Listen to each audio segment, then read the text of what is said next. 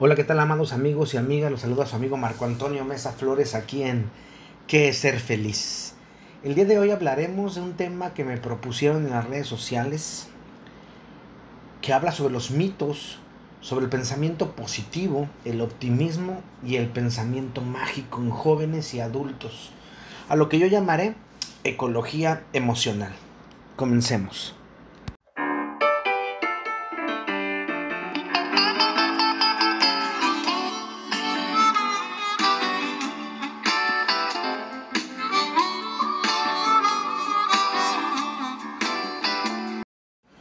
Debo comenzar diciendo que eso del pensamiento positivo, el optimismo y el pensamiento mágico son buenos, pero de los 6 a los 12 años de edad. Después pueden, ser, después pueden ser muy contraproducentes. Si no lo sabes manejar o no lo sabes entender, puedes hacerte mucho daño. La idea del pensamiento mágico, positivo u optimista no nace del secreto del libro aquel que se llamaba así o del documental, que el documental es muy bueno. No se basa eh, eh, ese pensamiento de ahí, que sale en el año 2006, si no mal recuerdo. Luego entonces no es el primero que habla de esto y la gente lo entiende mal regularmente o no lo entiende. Posiblemente algunos me corrijan, posiblemente no, pero si no mal recuerdo fue Napoleón Hill el que por primera, ah, por primera vez habló del secreto de la intención, del secreto de poner ideas en nuestra cabeza de manera clave para crecer y dejar de pensar tan mediocremente. Hill escribe un libro que se llama Piensa, piense y hágase rico, que fue y es todavía la Biblia de muchos inversionistas, hoy multimillonarios. Pero este secreto no estaba en solo cambiar tu forma de pensar, sino en cambiar tu manera de actuar.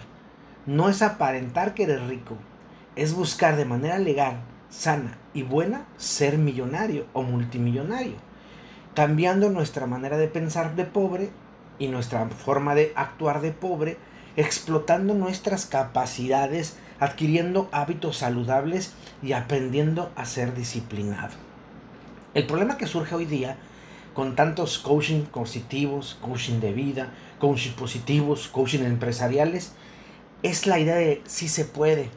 Esos grupos de autoayuda que en realidad engañan a la gente con tanto pensamiento de alegría, con tanto eslogan de sonríe, eh, porque en realidad no ayuda en nada. La realidad es que las emociones son solo eso, emociones, y no existen ni emociones positivas ni emociones negativas, sino cómo manifestamos esas emociones. ¿Sí? Y es ahí en donde nosotros tenemos que entender que este tipo de grupos lo único que hacen es manipular esas emociones para que tú creas que va a ser algo grandioso. Pero déjame te digo cuánto dura esto. Máximo un año. ¿Sí? Al siguiente año tienes que ir por otra dosis.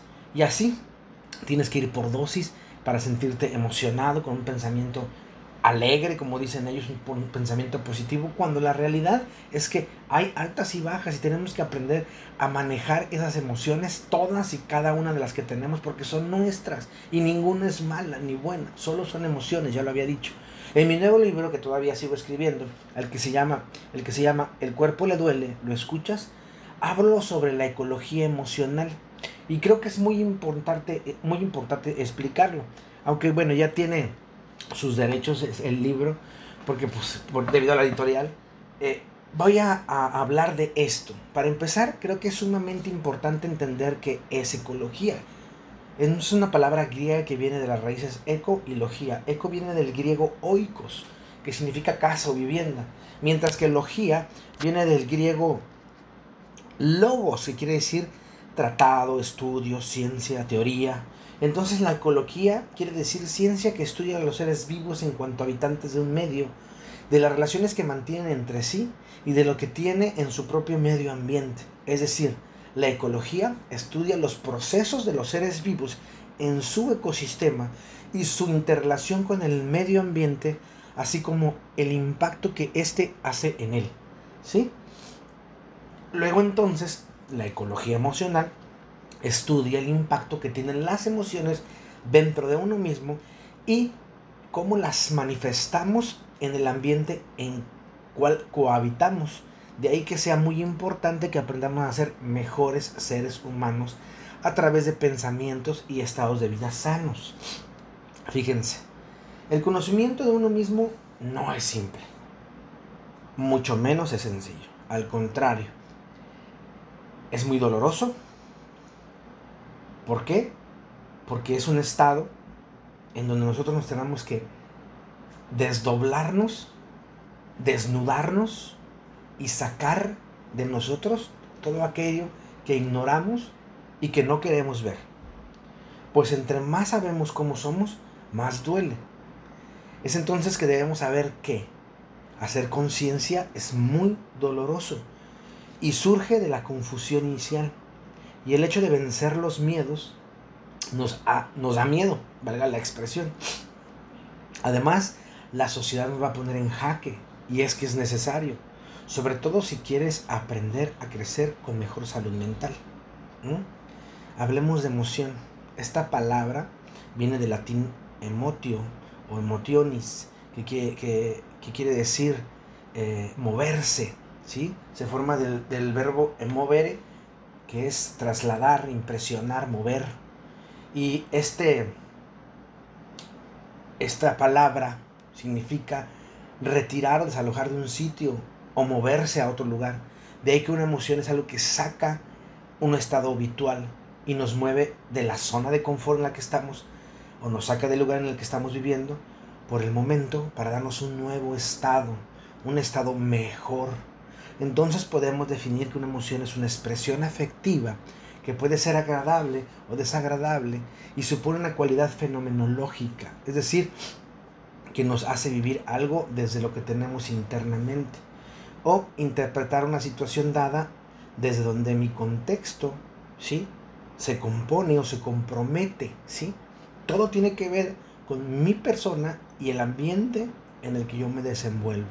¿sí? Se, compone, se, eh, se compone de tres sistemas de respuesta. Cognitivo subjetivo, conductual expresivo y fisiológico adaptativo. Es decir, desde mi perspectiva, debido a mí o mis ideologías o ideologías, a mis usos y costumbres y el cambio de estilo interno de vivir para adaptarme a mi medio ambiente.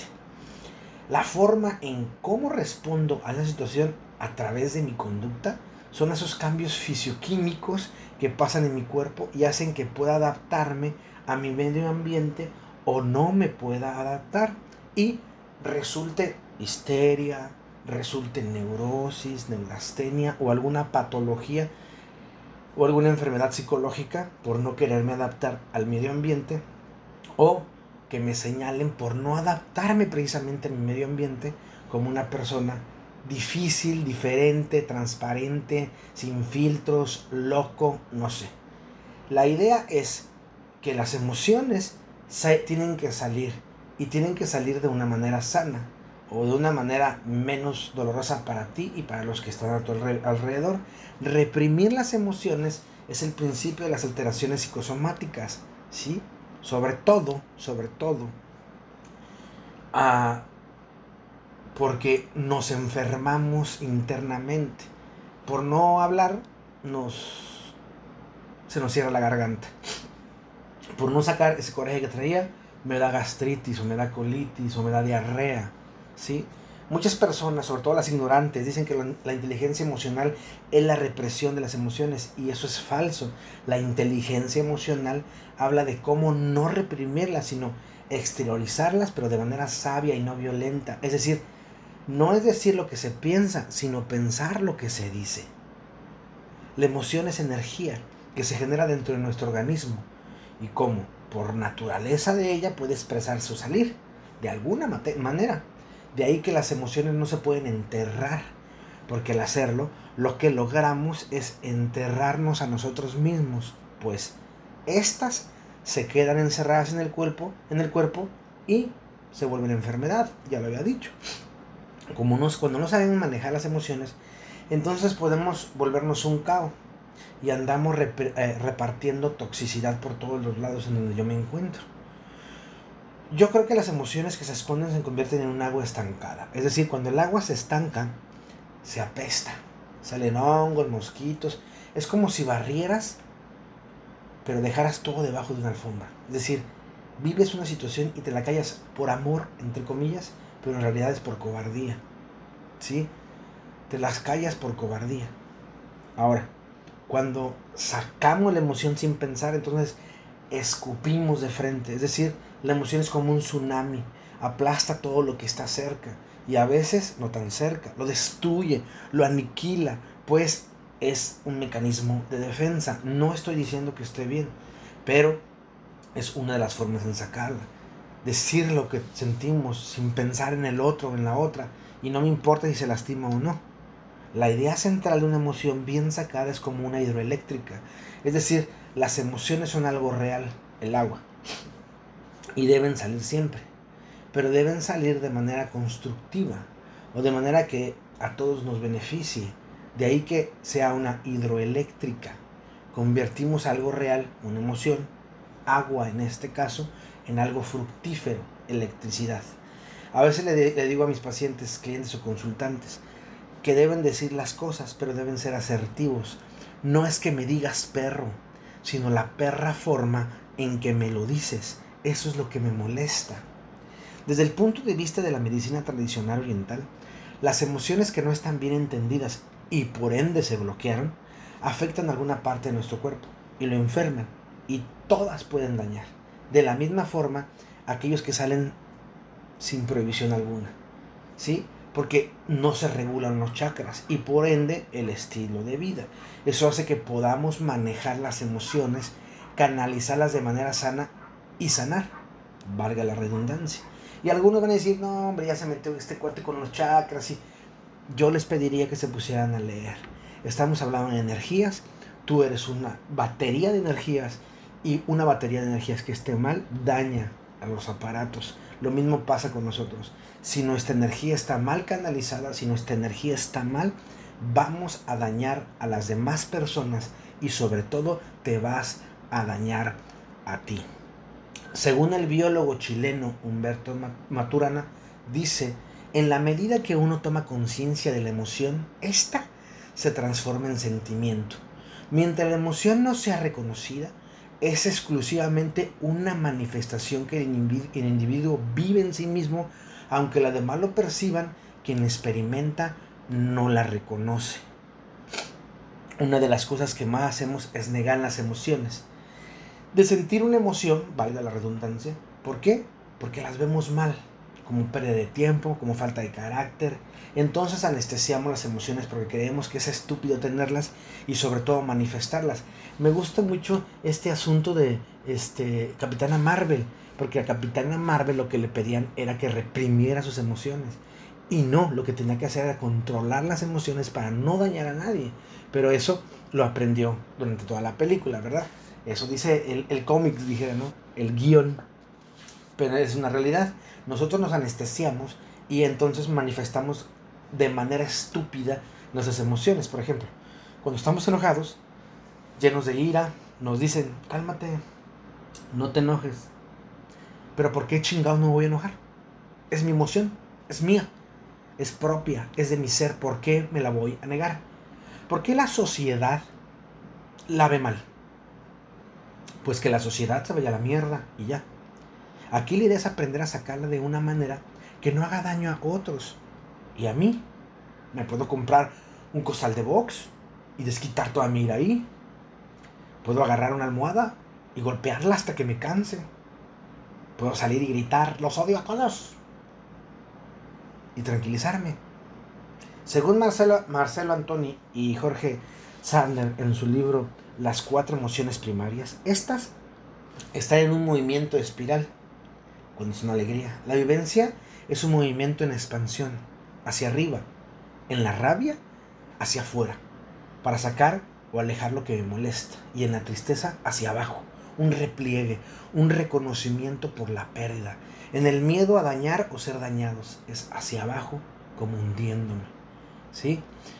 En el libro que estoy escribiendo pues viene más específico todo esto, ¿no? Y es que para la oncología emocional cualquier ser humano busca la estabilidad y con ello la seguridad en el exterior de uno. Sin embargo, esto no debe ser así. Pues la ecología, la ecología nos debe enseñar a obtener la seguridad y la estabilidad dentro de cada uno, pues debe mantener el control de sí misma y no de lo que pase alrededor de uno. Cuando intentamos controlar la vida de otros, entonces nos da gastritis. Para nosotros, los psicólogos clínicos, la gastritis es igual a histeria, ¿sí?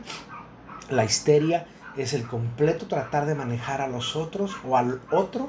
Es como salir y que empieza a llover y que te encabrones porque empieza lloviendo y te enojas con Dios, pero no puedes controlar el clima. O como querer obligar a alguien a hacer algo que él no quiere y él no lo hace y entonces te molestas y te da gastritis. ¿Por qué? Porque quieres controlar la vida del otro, ¿sí? Queremos que el otro haga lo que yo quiera y cuando no lo logro, entonces hay un dolor en el abdomen superior, síntomas de quemazón, presión o plenitud que se relaciona mucho con las comidas, sobre todo harinas, azúcares y gaseosas y le llamamos gastritis. ¿Sí? Cuando pasa lo contrario, es decir, dejamos que el otro nos controle o le tenemos miedo a vivir, a arriesgarnos, a hacer algo nuevo, a hacer algo arriesgado, valga la redundancia, aunque ese algo eh, nos lleve nuestro ser, pero no limitamos, la, la persona presenta síntomas como dolor, cólico abdominal, dolor en el recto, sangrado de rectal, necesidad, necesidad urgente de defecar, fatiga, fiebre, ponerse más delgado. A eso se le llama colitis. En la psicología clínica, neurosis. Por eso preguntamos, ¿eres neurótico? Sí. ¿Tienes colitis? Sí, neurótico.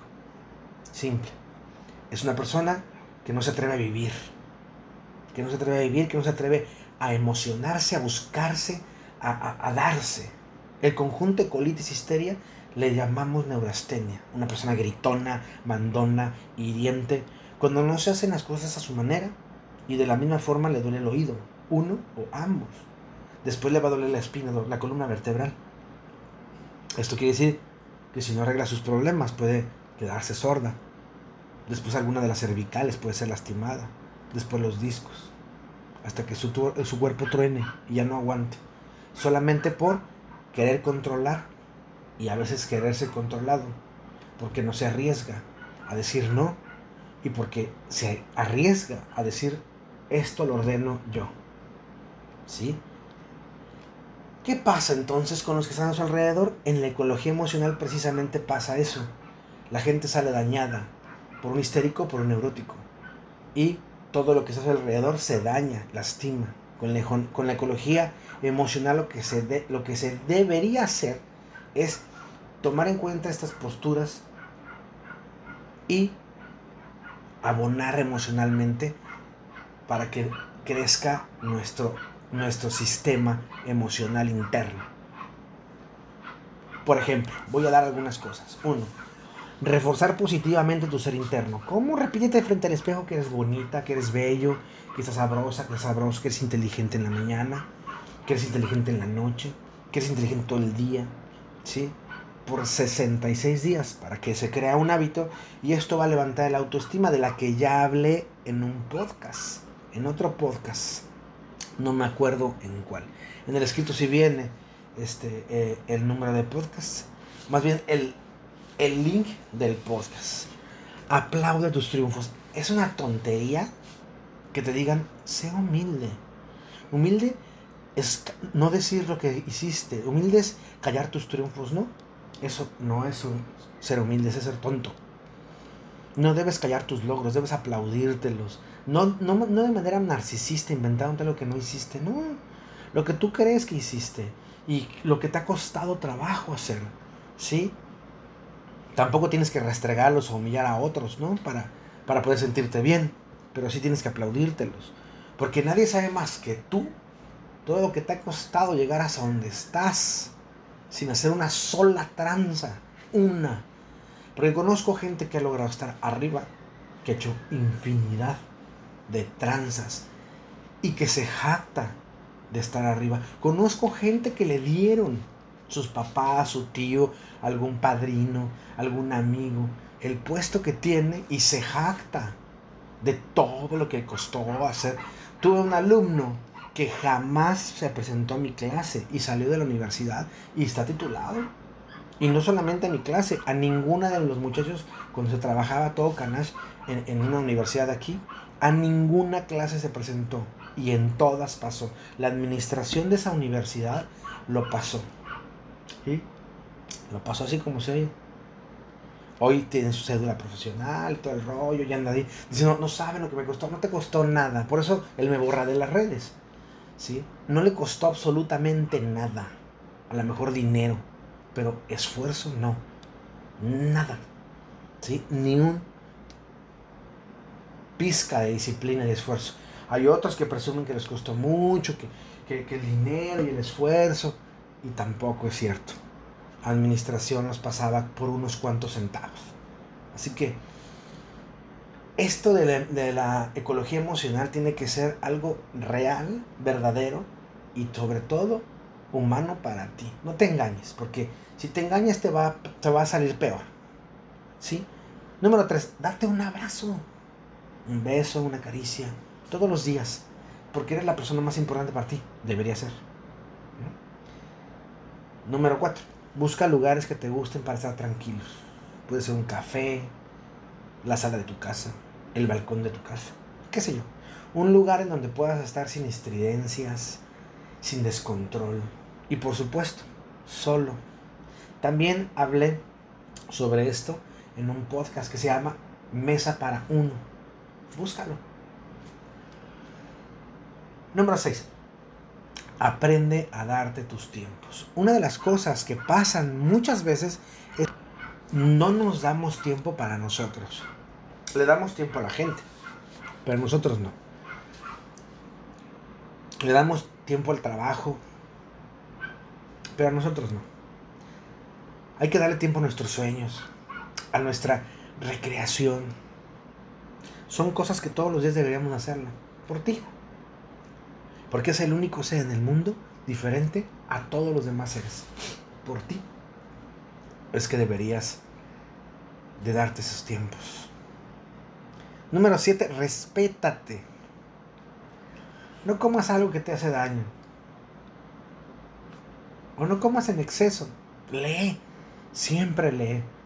Busca a alguien que sea un mentor. Es decir, que pueda ayudarte a inspirarte a leer. A comprender lo leído. Y a creer en ti.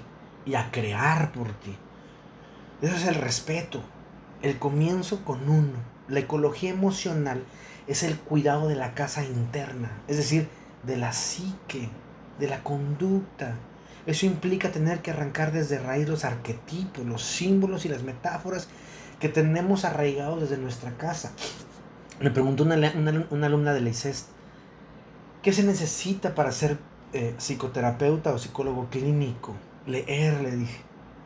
Una, quitarte los prejuicios, porque conozco muchos psicólogos eh, clínicos o dicen que son psicólogos clínicos que tienen tantos prejuicios que juzgan a la gente que si es homosexual, que si se corta, que si es bisexual, que si engaña a su esposo, que si engaña a su esposa, que se metió con 20 hombres, que se, metió, se mete con 20 mujeres, que se mete con los alumnos, que se mete con las alumnas, etcétera, etcétera, etcétera.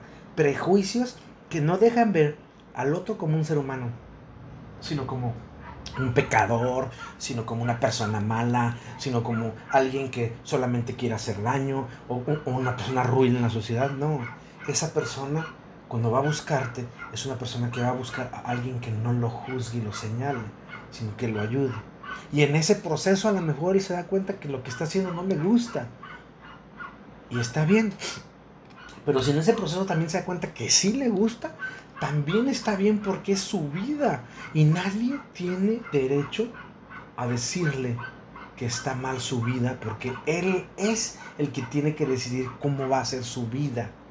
Los arquetipos, símbolos y metáforas son arraigados desde la casa. Sé que se escucha el perro del vecino, pero es un perro muy, muy ladrón. Así que, de modo, es parte de, como ya les dije, no me gusta, me gusta ser transparente, así que vamos a dejarlo así. Cada año las plantas hacen algo increíble. Se biodegradan. Millones de hojas y ramas secas caen de los árboles. Luego desaparecen y se funden con la tierra. haciendo que ésta sea más fructífera y saludable. Pero eso no pasa con las cosas químicas que compramos, como el detergente, que puede durar años en el agua o en la tierra y hacer que ésta sea inservible para casi todo. Lo mismo pasa con las emociones. Si aprendemos a soltarlas de manera positiva, entonces seremos seres que nos biodegrademos para dar vida y sanar heridas. Pero si no aprendemos o lo hacemos mal, estas se van a hacer dañinas para uno y para el entorno social. Si, aprendemos a tener una buena ecología emocional, entonces aprenderemos a buscar cómo obtener energía para los desafíos constantes de nuestra vida. Es decir, el distrés. Y es que hay que saber generar energía emocional para poder crear y creer y creer y crear. Y el distrés va a ser algo que nos va a estar molestando mucho. Cuando aprendamos a tener una ecología emocional, evitamos la censura afectiva. ¿Qué es eso? Privarnos de nuestros sentimientos o emociones porque no son bien vistos por los demás. Debemos entender que toda energía que muestra no se puede bloquear, mucho menos privar, por miedo al que dirán. Las emociones son eso, emociones. Y tienen que salir de una u otra manera. Debemos sentir y darnos cuenta que sentimos. Así como valoramos las emociones sentidas y queremos hacerlas vividas, hay que dejar que fluya sin miedo al que dirán. Porque no podemos entender la paz, la armonía, es más, ni la felicidad si no vivimos la desesperación, el desasosiego, la infelicidad, la neurosis, la histeria, la deslealtad, etc. No podemos llegar a ser nunca si no hemos llegado ahí. Es decir, no podemos tener em, economía em, emocional si no queremos las malas partes de la vida o las negamos por no conocerlas o por no quererlas vivir. Y es que debemos dejar claro algo, las emociones así como los sentimientos se contagian. Aunque algunos no quieran aceptar la empatía, más por entender el término y no por tenerla por algún dato científico psicológico, la empatía, como la prueba o la angustia empática de un recién nacido que llora en un hospital y todos los demás se armonizan en ese llorar. Ya lo he dicho, la empatía de un niño que te ve llorando y se acerca y llora. Pero no llora porque él quiere, sino porque te está ayudando. Y es que el sistema límbico, donde están las emociones, es un sistema abierto y condicionado. De ahí que muchas de las emociones estén condicionadas a cómo nos llevamos con los demás. Y las los famosos me hiciste enojar, o por tu culpa, o todos decimos, etcétera. En resumidas cuentas, la ecología emocional es el cuidado interno de nuestra casa, de nuestras emociones, aceptando que no hay malas ni tampoco buenas, sino en la forma en que las sacamos o manifestamos ante mi entorno social. El pensamiento positivo, el optimismo, el pensamiento mágico en jóvenes y adultos es una manera, es una herramienta muy fácil de seguir, pero muy riesgosa. Si esta no se sabe manejar, vamos a crear un caos de tristeza dentro de esas personas. Porque la importancia de aprender de expertos en la conducta y no de coaching, de vida y esas pendejadas, no. Es que solo aquellos que tomaron un cursito de 100 horas no entenderán las bases químicas y biológicas que aquellas personas que hicieron una carrera y luego se especializaron para poder entender esto. ¿Sí? No es así. No es solamente, ah, pues es que te voy a dar este remedio, tienes que sonreír y salir por la vida. No.